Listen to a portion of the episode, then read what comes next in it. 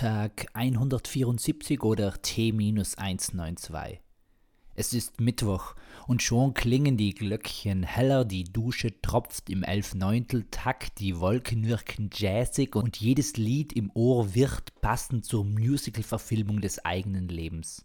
Oder anders, heute nehmen wir wieder ein Lied unter die Lupe. Mit dem heutigen Lied kann dabei auch nicht viel schief laufen, denn es handelt sich um einen Song, aber ebenso um eine Filmmusik und Filmmusik ist fast nie schlecht.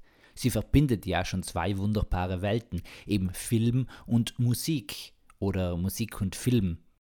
Wird ein Film über Musik gedreht, dann wäre das ja ein Musikfilm und die Musik dazu wird diese als Musikfilmmusik bezeichnet oder als Musikfilm-Filmmusik.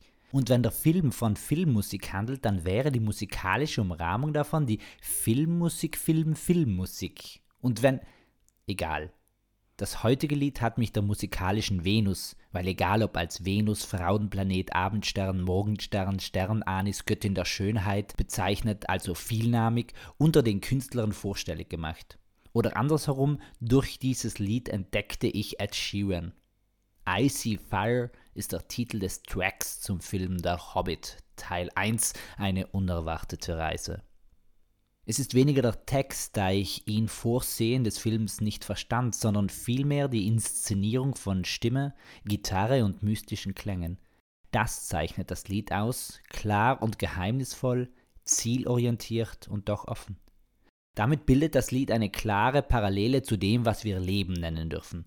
Unsere Drachen sind nicht geflügelte Feuerspeier, sondern beflügelnde Lügen und hitzige Wahrheiten. Es ist nie leichter, Wahrheit direkt in die Augen zu sehen und sich damit konfrontieren zu lassen.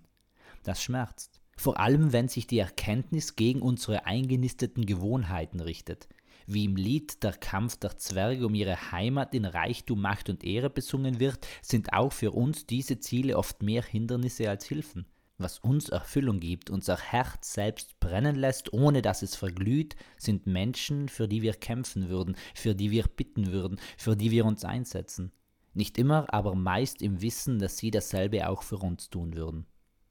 Aber unser ganzes Bemühen, unsere Bestrebungen, unser Wollen, Hadern, Versuchen und Betteln führt manchmal nicht am Schmerz vorbei. Die weniger biblische, aber sicherlich kirchliche Instanz des Fegefeuers möchte eine solche Läuterung sein, eine Befreiung von allem Hindernden, auch durch Schmerz, weil wir uns nicht gerne davon lösen.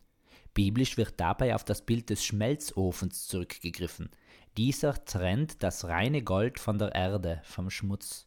Es braucht Hitze, damit die Reinheit und Vollkommenheit zum Vorschein kommt. Ich würde niemandem raten, sich selbst Schmerzen zuzufügen, um sich dann selbst besser zu fühlen oder gestärkt daraus hervorzugehen. Aber wenn diese brennende Erkenntnis eintritt, lohnt es sich nicht davon zu laufen. Manches uns Liebgewonnenes muss wegfallen, zergehen, aufhören, damit wir selbst weiterkommen.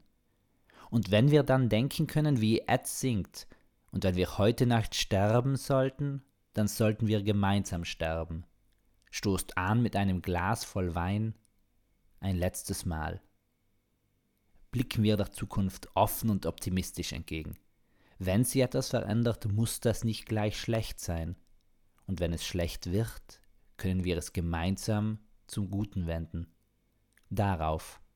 Und darauf, dass immer ein Feuer für uns und in uns brennt, das erneuert, verändert und bewegt.